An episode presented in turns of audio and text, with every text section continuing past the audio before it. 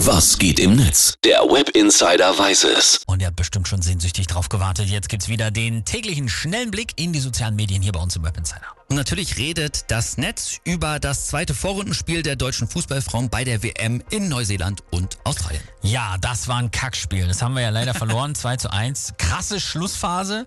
Und äh, vor allem ja in einem Spiel, da durftest du auch nicht zimperlich sein.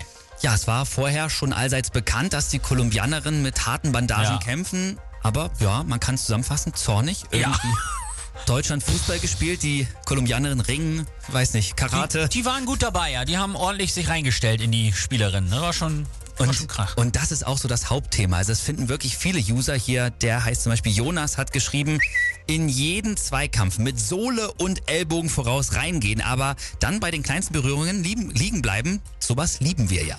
Es war schön, dass die erste gelbe Karte an das deutsche Team ging. Das war absolut lächerlich. Die Schiedsrichterin hat es leider auch gar nicht im Griff gehabt. Und wirklich, wenn die Kolumbianerinnen so ein bisschen berührt wurden, die haben sofort den Neymar gemacht. Zack.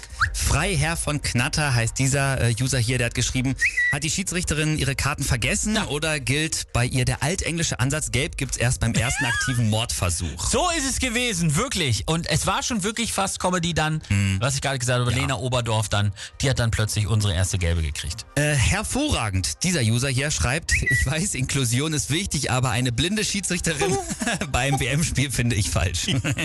Sehr gut.